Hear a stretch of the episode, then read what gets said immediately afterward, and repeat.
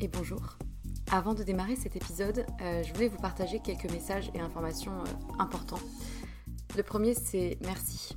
Merci, je le répète souvent, pour euh, l'oreille qui écoute. je ne sais pas si vous êtes dans le métro, dans votre lit ou en train de cuisiner, mais peu importe, merci. La seconde chose que je voulais dire, c'est que si vous me suivez sur Instagram ou que vous avez écouté certains épisodes précédents, vous savez que j'ai quitté mon emploi pour me lancer à mon compte. Euh, non pas par opposition au monde salarié, hein, mais euh, plutôt par besoin viscéral d'oser réaliser ce qui était devenu euh, une évidence, et plus précisément deux activités, avec pour fil rouge les mots.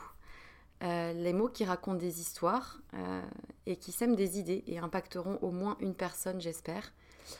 D'une part en tant que consultante en communication et stratégie de contenu, et rédactrice SEO, du coup, mention spéciale pour les sujets autour de la santé, de la psychologie, de la nutrition et de la sexualité. Euh, et ensuite les mots pour aider d'autres personnes à rayonner euh, par des suivis personnalisés réunissant mes connaissances en psychologie et en trauma, le tout infusé par une approche globale mêlant énergétique, tantra, polarité féminine et masculine, blocage émotionnel et outils somatiques sur lesquels je me forme depuis quelques temps. Et en vue de cette activité-là, j'ai créé un compte Instagram dédié et un nouveau podcast, Les mots c'est bien beau, aux côtés de Pierre Kessial. Et je serai infiniment reconnaissante si vous prenez deux minutes de votre temps pour répondre à un court sondage euh, qui m'aidera justement à m'aligner aux besoins et challenges d'un maximum de personnes et qui vous concerne peut-être dans votre vie personnelle pour proposer justement euh, des accompagnements réellement efficaces. Donc euh, vous avez les liens de l'autre compte Instagram et du sondage dans la description de l'émission. Donc merci infiniment si vous prenez ces deux petites minutes pour, pour y répondre. Et pour terminer ce message, j'aimerais juste euh, vous dire une phrase qui, euh, qui réunit un peu tout, toute l'idée et tout ce qui m'anime. Euh, raconter une histoire, c'est surtout raconter celle de quelqu'un qui a besoin de l'entendre et qui sera galvanisé par l'énergie perçue à travers ces mots-là. Voilà, je crois que c'est un, bon résumé du fil rouge de ce vers quoi je vais et ce qui m'anime. C'est tout pour moi et du coup, bonne écoute.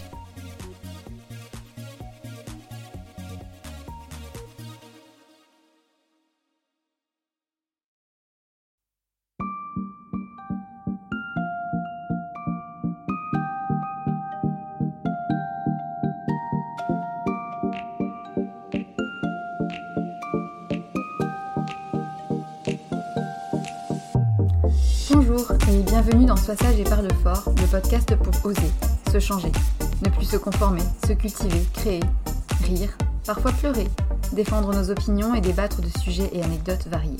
Comme vous le savez maintenant, je suis Marie et j'ai décidé d'arrêter d'être trop sage et de parler fort de ce que j'ai envie comme j'en ai envie, avec vous et pour nous. En ce 31 décembre, j'avais envie de vous parler d'un sujet très à propos. Après ces jours de bûches et de foie gras entre le chapon et les haricots verts de mamie, entre les disputes familiales peut-être, ou pas, j'espère, entre les cadeaux, les déballages et juste avant de faire le bilan comme chaque année, de tenir des résolutions comme chaque année ou de ne pas les tenir, et puis de faire le fameux décompte à minuit devant Patrick Sébastien entre potes bourrés ou entre amis ou peut-être seul, les fêtes de fin d'année. Est-ce que c'est du bonheur ou une mascarade de plus? Personnellement, j'ai mon avis et j'avais envie de le partager avec vous et de peser le pour et le contre des fêtes de fin d'année parce que c'est quand même un sujet qui m'intéresse. Et qu'aujourd'hui on est le 31 décembre et si vous faites partie de la plupart des gens normaux euh, qui suivent un petit peu le moule de la norme sociale, vous êtes sûrement en train de vous préparer pour ce soir Déjà, depuis quand est-ce qu'on fête Noël? Aujourd'hui, il y a une espèce de sacralisation de euh, célébrer Noël, de se retrouver en famille. Ça a pris une dimension sociale assez forte, je trouve. Et on est euh, dans une période de crise, on va dire. Les gens se serrent la ceinture toute l'année. Et pourtant, dès octobre, on voit fleurir partout les promotions, les magazines pour les jouets pour enfants, les régimes qu'il va falloir faire avant, après, pendant tout le temps. Enfin bon, ça c'est encore un autre sujet qui me saoule profondément, comme vous le savez. Mais ça fait partie du lot, en fait, du thème Noël, c'est-à-dire entre le chapon et le foie gras, essayer de détoxifier, comment supporter la belle-mère pendant Noël, mais quand même être avec la belle-mère, parce que de toute manière, la norme sociale veut que nous soyons en famille, À une époque, il y avait une espèce d'importance de charité, faire preuve de générosité envers les pauvres, basculer envers les enfants qui doivent être gentils, doivent mériter en fait euh, le cadeau. Et ce qui est marrant, c'est qu'on a glissé de quelque chose qui devait être mérité par les enfants à quelque chose qui leur est complètement dû. Aujourd'hui, un enfant qui ne recevrait pas de cadeau pour Noël, ça serait euh, une hérésie. C'est finalement devenu une obligation pour tout le monde de fêter Noël, d'offrir des cadeaux à ses enfants. Alors, d'où ça vient ce côté offrir des cadeaux? J'ai un petit peu regardé, ça a émergé autour du 19e siècle, au moment où il y a eu l'apparition des grands magasins et en fait de la société de consommation, parce qu'avant, les enfants, on leur offrait des oranges, parce que l'orange était symbole de richesse, puisqu'elle était encore à l'époque un produit rare. Et vers les années 70, il y a eu une explosion des cadeaux à trouver pour les enfants, très vite distinguer les uns des autres par leur côté genré. Pour les petites filles, des Barbie, des dinettes. Pour les garçons, des voitures, des Lego. Et pareil pour les hommes et pour les femmes avec des cadeaux bien distincts et bien répartis selon la place du couple, à savoir évidemment des ustensiles de cuisine pour les bonnes femmes et puis bien sûr le dernier parfum ou accessoire classe pour les hommes. Mais en fait, fêter Noël, ça n'a pas toujours existé. Les Romains fêtaient les Saturnales qui ont lieu entre le 20 et le 22 décembre pour célébrer le solstice d'hiver, qui est la nuit la plus longue de l'année. Ensuite, fin décembre, il y a les sigillaires. Les Romains, à cette époque-là, offraient des petits présents, des figurines en terre. Je ne sais pas trop pourquoi, mais c'est ce que j'ai trouvé euh, sur euh, notre ami Google. Vers le XIIe siècle, apparemment, la tradition du Saint-Nicolas est arrivée, le 5-6 décembre, pour symboliser l'évêque qui apporte des friandises aux enfants sages. Des pains d'épices, gourmandises, des petits biscuits, etc. Ensuite, vers le XIXe siècle, les enfants se sont mis à recevoir donc cette fameuse orange, qui était signe de richesse. Et au XXe siècle, explosion de la société de consommation, les grands magasins à Paris en 1950, le sapin, qui s'est généralisé depuis les années 1900 avec euh, les immigrés d'Alsace-Lorraine après la guerre. Pour la bûche, a priori, ça viendrait du rituel de mettre une bûche dans la cheminée au Moyen Âge qui devrait se consumer le plus longtemps possible. Et c'est devenu euh, un dessert à la crème au beurre, écœurant. entre nous, je déteste ça, je trouve ça pas bon, mais vraiment, c'est pas notre truc. Chez nous, on n'a jamais mangé la bûche euh, de Noël parce qu'on n'aime pas ça, sauf quand on y était contraint dans la belle famille. Euh, en tout cas, vers le 19e siècle, c'est devenu un dessert incontournable. Crème au beurre, version chocolat, version fruit de la passion. Les fêtes de Noël, c'est, je pense, quelque chose qui divise beaucoup. Parce que quand on tape sur internet les fêtes de Noël, qu'est-ce qu'on voit? On voit qu'il y a des articles sur les gens qui sont angoissés de passer les fêtes en famille, sur ceux qui ne veulent pas fêter les fêtes, sur ceux qui ne veulent pas du tout non plus fêter le nouvel an, sur ceux qui adorent et qui passent un temps fou à préparer Noël, ceux qui sont anti-papier cadeau, ceux qui font des cadeaux mais qu'ils font eux-mêmes parce que do it yourself oblige. C'est un petit peu beaucoup de paradoxes et du coup j'ai voulu en parler. Déjà, j'avais posé la question sur Instagram et c'est comme ça en fait que j'ai eu envie d'en parler parce que je me suis rendu compte qu'il y avait des avis complètement mitigés. Et au final, on se retrouve face à des gens complètement pro-fête qui vont être dans l'ultra-consommation. Et enfin, les médias nous arrosent de publicité de Noël. Dès novembre, on a le droit aux lampions euh, et aux décorations surfaites qui consomment une énergie pas possible. Pourquoi accorder autant d'importance à une période qui n'a rien de spécial en soi, mis à part les personnes qui célèbrent Noël pour le côté religieux? Que soit honnête, aujourd'hui, hormis quelques personnes, je pense pas que ce soit la majorité des Français qui aillent à la messe et qui en plus aient une forme de rituel de Noël comme ils auraient un rituel de la carême. Parce que je pense que la plupart des gens qui célèbrent Noël ne font pas forcément carême ou ne font pas forcément Pâques selon les règles de la chrétienté, ce n'est plus du tout le cas de la plupart des Français, je pense. Et en fait, aujourd'hui, on arrive à une ritualisation de plein de petites choses, avec le 24 au soir, offrir les cadeaux, le 25 au matin, offrir la suite des cadeaux s'ils n'ont pas été offerts le 24, dans la nuit du 24 au 25, laisser le petit biscuit pour que les enfants croient que le Père Noël est passé. C'est très ritualisé avec une norme sociale qui oblige à ce qu'il y ait quelque chose de festif et pour ces jours-là précis. Pas le 21, pas le 27, non, le 24, le 25 et ensuite le 31 pour célébrer la nouvelle année qui est encore une autre histoire. Pourtant, il faut savoir que 39% des Français craignent fêter Noël et se disputer. Donc en fait, il y a vraiment une peur de la dispute de famille. Et il y a un psychologue qui cite déjà très bien dans un de ses livres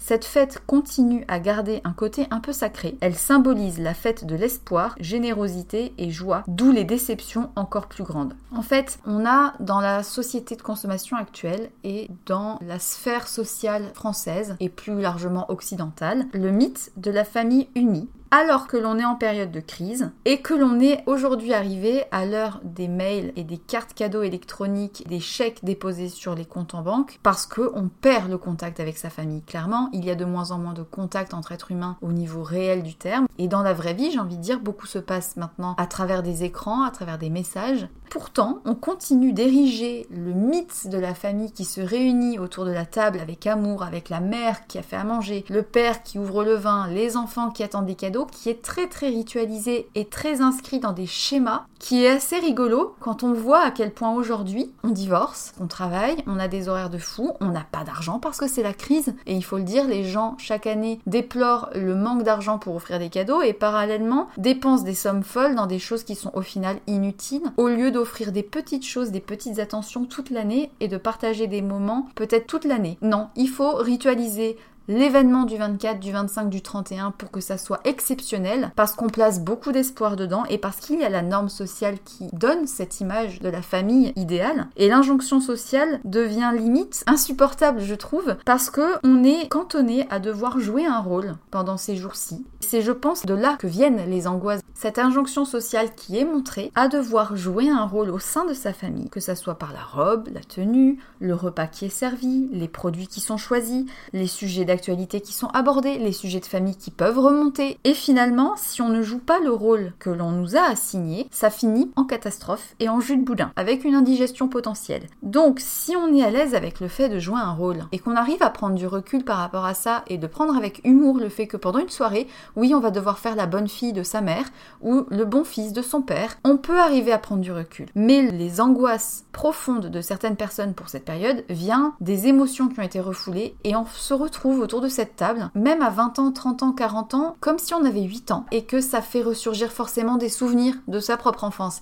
Et je pense que c'est de là que viennent pas mal d'angoisses. Il y en a beaucoup que ça angoisse, parce que c'est en fait un moment qui est souvent hypocrite. Alors, je vais peut-être être très dur, et je ne veux pas généraliser pour tout le monde, je suis convaincue qu'il y a plein de familles dans lesquelles ça se passe très bien et que Noël reste une fête totalement bien vécue, en harmonie et dans la joie et la bonne humeur. Mais pour pas mal d'entre vous et pas mal d'entre nous, je pense que c'est un moment qui est assez hypocrite. Parce qu'on va jouer un rôle, parce qu'on va devoir porter une façon d'être qui appartient aussi à ce que l'autre attend de nous. Et si on veut pas le décevoir, il va falloir faire les choses dans le bon ordre, ne pas dire les choses qui froissent, être gentil, être serviable, faire plaisir avec les cadeaux et en même temps, est-ce que j'ai vraiment envie d'offrir un cadeau? Est-ce que cette personne-là m'inspire l'envie de lui donner un cadeau? Mais si je n'en fais pas, je n'ai pas le choix. Donc en fait, c'est un moment où on est obligé de jouer un rôle. Et quelqu'un qui n'a pas l'habitude de jouer ce rôle-là peut mal le vivre. Et c'est pour ça qu'il y a autant de Français, je pense, qui finalement ne vivent pas si bien que ça les fêtes, parce qu'il y a beaucoup de mise en scène. Déjà dans les médias, déjà à la télé, les vitrines, mais c'est quelque chose d'assez dingue, le fric et le business qui est fait pendant les fêtes. Et de là, on peut logiquement penser que tout ça c'est une mise en scène, c'est donner de l'importance à du matériel et à une apparente joie de la famille qui se réunit et qui mange bien pendant une soirée, deux soirées autour d'une table et qui s'offre des cadeaux et qui dépense du fric. Et le fait de devoir aimer euh, son cadeau, le fait de devoir faire en plus euh, tout pour montrer qu'on a pris plaisir, etc., alors qu'on n'a pas forcément euh, kiffé la soirée, ça met d'autant plus mal à l'aise, bah, ça fait que l'année suivante, bah, on angoisse à nouveau. Il y a un psychologue d'ailleurs qui s'appelle Gérard Pavie qui parle de la caricature de la famille pendant les fêtes. Je cite Tout le monde passe une longue journée ensemble, avec chacun son rôle bien défini, le décor est très soigné, et dès qu'on sort de la mise en scène, ça peut tourner à la catastrophe. Et c'est vrai parce que on imagine tous finalement le moment parfait, on imagine tous que ça va bien se passer, on espère que ça va bien se passer. On parle du passé, on parle de son présent, on parle de son futur. Si mémé machin va bien au niveau de sa hanche, si euh, toi t'es toujours au chômage, ah bah oui. Et finalement, il y en a beaucoup qui ont du mal à vivre cette charge et ce poids qui pèse sur les épaules pour peu qu'on soit dans une famille assez grande où il y a des personnes plus âgées qui font partie de générations aussi différentes et qui ont des idées préconçues de la famille des générations actuelles, il y a forcément des fossés qui se font pendant le repas et quand tu mets ensemble plusieurs générations avec plusieurs couples différents, plusieurs enfants, plusieurs manières d'éduquer, que tu mets tout ça autour d'une table avec disons euh, un long moment où tu dois échanger offrir potentiellement de l'attention et de la générosité, ça part souvent en cacahuète. En tout cas, ça part en cacahuète pour beaucoup de Français. Il y a de plus en plus de natalophobes, c'est-à-dire des gens qui ont la phobie des fêtes de Noël. Sans aller jusqu'à la phobie, il y en a quand même qui sont angoissés. Pour information, j'ai cherché, il y a 35% des Français qui en 2016 déclaraient que cette fête était vécue comme une obligation. Sur 10 personnes, il y en a quand même 3 qui vivent mal la période de Noël en se disant que c'est une contrainte. Pour 45% des Français, c'est vécu comme un marathon épuisant. Euh, un marathon épuisant, euh, bah, marathon de la bouffe, ça c'est sûr. Je passais dans la rue tout à l'heure. Bon, à l'heure où j'enregistre le podcast, nous sommes à la veille de Noël. Mais les gens sont dans une frénésie d'achat démesurée. C'est assez paniquant et pour avoir travaillé dans un supermarché en période de fête au rayon poissonnerie, je peux vous assurer que je commençais le matin à 7h. À 21h, j'y étais encore. J'étais dans un état d'épuisement. C'était horrible. Les gens sont dans une espèce de, de, de frénésie de la consommation, du cadeau, de la bouffe, etc. De commander le meilleur fromage.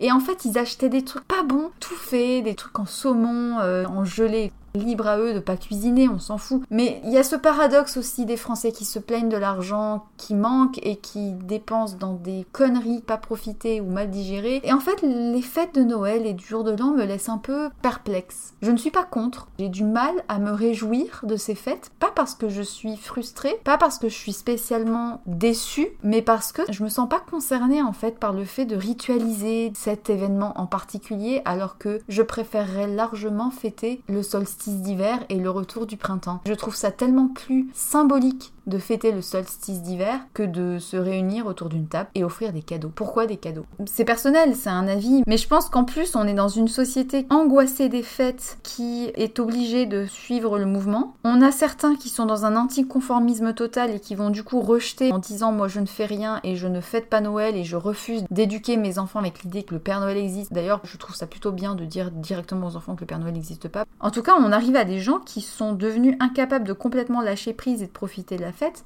ça devient tellement une obligation pour certains que euh, c'est mal vécu. Je trouve ça triste, pour le coup, que quelque chose qui a été construit socialement devienne finalement une angoisse. C'est quand même dommage. Pas mal de psychologues parlent de la faute au souvenir, c'est-à-dire que ça serait euh, des, choses qui reviennent aussi de l'enfance, de notre propre vécu des fêtes. Est-ce qu'il y a eu des disputes familiales? Est-ce qu'on a été habitué à des tensions? Est-ce qu'on a été frustré par des attentions qui ont été accordées plus à un frère ou une sœur? Est-ce qu'on a été abandonné? Est-ce que finalement l'image de la famille parfaite, alors même que nous on a peut-être plus de famille, c'est peut-être ça qui fait écho? Et puis finalement, même pour chacun d'entre nous, que vous ayez 20 ans, 30 ans, 40 ans, 50 ans, le jour où vous refêtez Noël à chaque fois comme chaque année et que vous vous retrouvez assis autour de la table, vous vous retrouvez propulsé comme si vous aviez 8 ans. Et devant papa et devant maman et devant toutes ces émotions qui peuvent remonter et qui ont peut-être parfois été refoulées. Pour peu qu'on soit une éponge à émotions, on peut mal vivre parfois certaines situations. C'est pas si évident que ça, je trouve. Et c'est pas si simple de bien vivre les fêtes de Noël, surtout maintenant que ça a un poids aussi important. Alors certains ont arrêté de le fêter, plus de religion, anticapitaliste, donc du coup exit les cadeaux, exit les gaspillages écologiques, et puis au moins on évite la peur d'être remis à sa place d'enfant, on évite le sentiment obligatoire et lourd des proches, on évite l'obligation sociétale, l'obligation du régime, quand je dis obligation je parle bien sûr obligation médiatique et sociétale, parce qu'au fond c'est encore une histoire de business, qui sait qui va se faire un fric pas possible en janvier? C'est les pilules minceurs et c'est les trucs de régime. Et puis éventuellement les articles de presse euh, qui proposeront une détox en 15 jours avec du citron et de l'eau, que tu vas perdre de l'eau effectivement, mais que tu vas reprendre euh, tout de suite. On prône le plaisir et en même temps on prône de faire attention. La fête, mais en même temps on a conscience qu'on va se disputer. Cacophonie totale des fêtes de fin d'année. Et donc aujourd'hui 31 décembre, est-ce que tu as vraiment profité de tes fêtes? Est-ce que le 24 au soir était génial, aussi incroyable que veulent bien le vendre des magazines? Est-ce que c'était si génial que tu l'avais espéré? Ou est-ce qu'une fois de plus, tu avais placé la barre trop haut? Est-ce que tu es rentré dans ton moule Est-ce que tu as joué un rôle? Peut-être que tu l'as vécu totalement bien et que tu adores le rôle que tu dois jouer. Peut-être que tu n'as plus du tout fêté Noël depuis quelques temps. Il y en a certains qui partent en voyage carrément pour éviter le problème, ce qui est pas mal du tout. Si on part en voyage à cette période de l'année, genre en Asie, pour le coup, je suis pas contre. Il fait peut-être 30 degrés sur les plages thaïlandaises, donc c'est plutôt pas mal. En tout cas, on arrive à une société qui est assez paradoxale, hein, parce que certains deviennent très angoissés de tout faire à l'avance, de cuisiner. Et puis à côté, on en vient aussi à des paradoxes où on nous prône l'essentiel, le retour euh, au basique, euh, enfin bon, la mode du minimalisme, euh, du do it yourself, etc. Enfin bon, on sait plus trop quoi penser. Et puis après on a évidemment le jour de l'an. Alors le jour de l'an c'est un petit peu différent, mais on a aussi quelque part cette obligation de regarder son année, de faire un bilan, comme s'il y avait que ce jour-là où tu pouvais faire un bilan et prendre des résolutions pour ta nouvelle année que tu ne tiens pas forcément. Autant Noël, j'apprécie encore de le fêter, en tout cas plus pour le côté être avec mes proches et passer un bon moment, mais autant le jour de l'an, je n'ai jamais aimé le fêter. J'ai eu euh, l'occasion de le fêter parce qu'il fallait faire comme,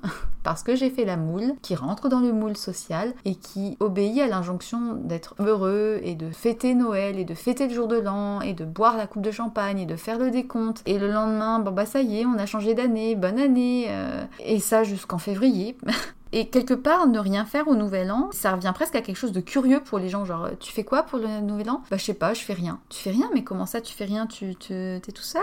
Enfin. Donc, tout de suite, on va te soupçonner d'être tout seul parce que tu t'es pas fait inviter, ou d'être un chiant profond. L'un dans l'autre, de toute manière, tu n'as pas fait comme les autres, donc ça ne correspond pas à ce qu'ils attendent de toi. Donc, encore une fois, tu n'as pas joué ton rôle. Personnellement, je déteste maintenant jouer des rôles, donc je commence à bien vivre le fait de pas faire comme les autres, et même très bien. Donc, ça ne me dérange absolument pas de ne pas fêter le de l'an. Si j'ai euh, l'opportunité de passer une bonne soirée le 31, le 1er ou le 2 avec quelqu'un, tant mieux, mais ça peut être le 15 janvier ou comme le 15 décembre, ça ne change strictement rien pour moi. D'autant que j'ai un petit souci avec les dates, hein. tout ce qui est anniversaire et jour de l'an, c'est tout ce qui symbolise année de plus, temps qui passe, et j'ai toujours vécu mal de temps qui passe. On pense que oui, avec les années, ça passe de plus en plus vite, et je trouve que moi, déjà petite, je trouvais que ça passait déjà vite. En tout cas, je n'ai pas ce besoin absolu de faire quelque chose ce soir-là, même si à une époque, j'étais aussi soumise par cette angoisse de pas suivre le mouvement. Bah comment ça se fait? Ben moi là, je passe la soirée avec mes parents pour le jour de l'an. Euh, mais alors pourquoi toutes mes copines elles font méga soirée, etc. Il y a cette espèce de mode à un moment donné où tu te sens obligé en tant qu'adolescent de faire la fête et qu'en fait euh,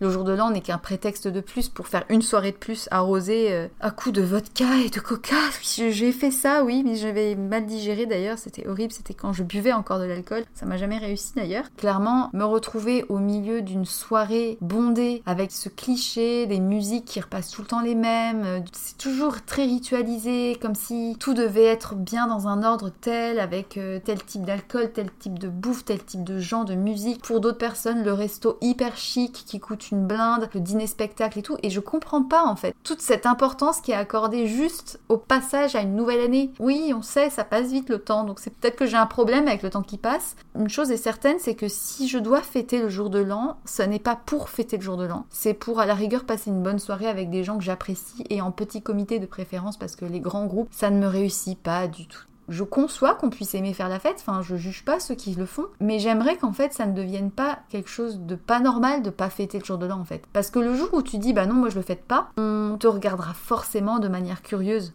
Et c'est ça qui est pas normal en fait. Ce que je me suis demandé, c'est au fond, ces fêtes de fin d'année, qu'est-ce qui est important à tes yeux? Qu'est-ce qui est important dans cette période-là pour toi? Te donne envie de prêter attention à ces jours-là en particulier. Que ça soit pour le 24, le 25 ou le jour de l'an, c'est pareil. En fait, si tu ne veux pas le fêter, tu apparais comme pénible, ou en tout cas tu vas à contre-courant, et pourtant euh, c'est quelque chose qui revient très cher, c'est très codifié, quoi, chez qui, comment, avec quel invité, quels vêtements tu vas mettre. Et que ce soit pour l'organisateur ou pour celui qui vient, il n'y a rien de spontané. Au final, c'est quoi cette histoire de la magie des fêtes? Moi, j'y vois rien de magique. Personnellement, les résolutions, ça m'horripile parce que je trouve ça encore plus hypocrite. C'est des choses que tu ne tiens pas. Tout est très cliché. Alors, ça me dérange pas en soi parce que au pire, je m'en fous. Les gens font ce qu'ils veulent avec leur soirée. C'est plutôt l'injonction de devoir faire ça. Euh, il y a un chiffre aussi qui m'a pas mal effrayé, c'est que chez les jeunes, chez les 20-35 ans, la période des fêtes, ce qui les préoccupe en tout cas là-dedans, pour 22%, c'est les longs trajets. Et, attention, pour 30% d'entre eux, le poids qu'ils vont prendre. Donc en fait, on en vient à prôner le plaisir, la bûche et la gourmandise et le chocolat. Mais paradoxalement, les gens ont peur de prendre du poids, avoir peur de prendre du plaisir à quelque chose qui de toute manière on refuse de ne pas faire, pour faire comme tout le monde. Pourquoi autant de gens se font du mal à faire des soirées qu'ils n'apprécient au fond pas tant que ça, et en même temps sont incapables de ne pas le faire parce que sinon ils culpabilisent. C'est en là que je veux en venir. Si aujourd'hui tu apprécies de fêter Noël, ou que tu apprécies de fêter le jour de l'an et que tu es complètement dans tes bottes avec ça et que tu adores et qui a jamais eu de problème, ça ne suscite pas d'angoisse particulière, continue parce que ça te correspond et parce que ça te fait plaisir. Si par contre tu angoisses, je dis pas qu'il faut aller contre tout et faire l'opposé, c'est juste être pas bien par rapport au problème. Par contre, trouve la solution pour que cette période-là te convienne toi. Si ce qui te convient c'est juste de faire une soirée normale chez toi avec une pizza, euh, bah fais. Si ce qui te fait plaisir, c'est de partir en vacances à la montagne, fais-le. Si ton kiff à toi, c'est d'offrir des cadeaux de Noël, bah fais-le. Si t'aimes pas offrir de cadeaux de Noël et que t'as pas envie, ne le fais pas. Mais sois libre. Surtout, ne subis pas l'hypocrisie de faire la fête parce qu'il faut, parce que ça te rendra encore plus mal. Parce que se forcer à faire des choses que l'on n'apprécie pas, je trouve qu'il n'y a rien de pire. Moi, pour exemple, quand j'étais petite, Noël était très sacralisé et je l'ai pas toujours bien vécu parce que nous étions dans une grande, grande, grande famille. Mes parents n'avaient pas d'argent à l'époque et ben on avait moins de cadeaux que les autres, on en offrait moins, mais on n'était pas bien et on devait à chaque fois trouver des alternatives et des solutions pour que ça nous revienne pas trop cher. Et en fait, je trouve que cette période était finalement angoissante d'un point de vue financier pour mes parents. On devait faire des très longs trajets en voiture, donc ça coûtait beaucoup d'argent en termes d'essence. Et finalement, on se retrouvait le 24 au soir contraint par des normes. Ma mère l'a peut-être plus mal vécu que mon père. Comme j'en avais parlé dans un autre épisode du rituel de la messe, avec les femmes qui devaient aller à la messe, les hommes ouvraient les huîtres et le champagne. Et c'était la grande tablée, et au final, euh, c'était le spectacle, une mise en scène. Mais c'était tout sauf simple. C'était tout sauf dans la simplicité, juste le partage d'un moment l'avalanche de cadeaux, l'avalanche de vin, l'avalanche de foie gras et de petits chocolats. Et, c'est tout. Et, le lendemain, c'était terminé, on remballait tout et on repartait chez soi. Et c'était de l'étalage du trop et ça camouflait pas mal de vide. Et du coup, j'en ai un souvenir assez mitigé, ce qui a influencé aussi les propos de ce podcast. Désolée si j'ai un petit peu choqué certains, je ne voudrais pas vous plomber le moral. Je garde encore ce souvenir d'un de mes premiers Noëls avec mes deux parents seulement. J'étais petite, j'avais 4 ou 5 ans. Et à l'époque, ils avaient encore plus de soucis d'argent. Et je me rappellerai toujours, ils s'étaient offert à chacun un cadeau. C'était un CD de musique. Mais ouais, c'était quelque chose d'assez émouvant. Ce Noël entre nous à trois, s'étaient échangé leur CD de musique. Ça devait peut-être être Céline Dion ou Jean-Jacques Goldman à l'époque. Et puis moi, j'avais eu, euh, je crois, un truc pour enregistrer des musiques et pour pouvoir chanter dedans. Enfin, un truc. Euh. Et finalement, c'est quand on a été le plus entre nous et qu'on a fait ce qu'on a voulu, comme on l'a voulu, que ça a été génial. Alors oui, il y a toujours des petites frictions, mais je pense que ça, c'est dans n'importe quelle famille, d'autant plus quand on grandit et qu'on vit plus avec ses parents. Et aujourd'hui que je vis plus avec eux, bah, je trouve que essayer d'être euh, juste là, c'est ce qu'il y a de plus important finalement parce que le temps passe vite et l'heure tourne, la vie elle attend pas, donc c'est plus sur ça que, je trouve ça symbolique, de fêter un moment juste où on est ensemble et où on partage un bon moment, accessoirement un bon repas si on, fait quelque chose d'un petit peu sympa qui sort un peu de l'ordinaire, accessoirement d'offrir des petits présents sans aller dans la démesure du fric euh, et du cadeau le plus gros et le plus cher, des choses qui peuvent toucher. Je prends un plaisir dingue à trouver le petit cadeau qui fera plaisir, autant que si je devais le faire le 15 février ou pour l'anniversaire et donc c'est plutôt ça qui me touche en fait, c'est trouver un moment avec ses proches, trouver un sens à cette période-là. Peut-être pour être généreux effectivement. Peut-être que si toi aujourd'hui tu ne veux plus fêter Noël ou les fêtes, il y a aussi peut-être des moyens de donner à d'autres qui ont besoin qui sont tout seuls. Je pense à des associations où les gens sont isolés ou les SDF. Il existe plein d'associations où on peut être bénévole et ce soir-là faire acte pour être présent, les servir et passer une soirée avec ces personnes qui sont tout le temps seules. Je trouve ça presque plus agréable que certaines situations familiale de dispute. Je préfère largement à la rigueur faire des maraudes le 31 décembre que finir bourré à minuit euh, sur une nouvelle année qui de toute manière ne sera meilleure que la précédente que si on se donne les moyens pour qu'elle le soit. Puis aucune année n'est plus belle que les autres. Je trouve que c'est juste une succession de saisons qui apportent chacune de l'expérience et je trouve ça plus symbolique de célébrer la journée la plus courte et le retour vers le soleil et je trouve ça plus symbolique parce que c'est effectivement célébrer une saison de plus qui passe et si on peut être avec ses proches à cette période-là, que ça soit le 21 décembre ou le 29, peu importe. Et voilà, j'avais envie de parler de tout ça, débattre un petit peu du sujet fête de Noël. En tout cas, si aujourd'hui on est le 31 décembre et que tu écoutes ce podcast en te préparant pour ce soir et que tu as prévu de faire la fête euh, comme une folle, comme un fou, ou au contraire que tu es tout seul, retiens une chose, profite quelle que soit la soirée, quelles que soient les personnes qu'il y a autour, essaye de choisir les personnes avec qui tu as envie de passer cette soirée-là, comme n'importe quel autre jour. Tu vas pas aller te forcer à aller à un endroit où tu n'aimes pas aller. Fais des choses qui te font du bien, que ça soit le 31 décembre ou le 6 mars. Et le 31 décembre ne doit pas être une contrainte de plus. Euh, je ne sais pas encore ce que je ferai ce soir-là parce qu'au moment où je l'enregistre, euh, a priori je fais rien. Si d'ici là quelque chose se présente pour moi, on verra bien. Et sinon, euh, ça sera tout aussi bien chez moi, au calme. J'espère que ce sujet vous aura intéressé. J'espère ne pas avoir choqué certains avec mes propos. J'ai été vraie comme d'habitude et j'ai dit les choses comme je les pensais, avec parfois peut-être pas toujours la délicatesse qu'il faut. C'était les pensées du jour. J'espère en tout cas que vous aurez passé une bonne période de Noël et que vous vous serez fait plaisir sans culpabiliser et sans angoisser et que vous aurez partagé de bons moments, que vous aurez offert des cadeaux qui ont fait plaisir et que vous en aurez reçu qui vous ont touché et que vous aurez passé des soirées agréables.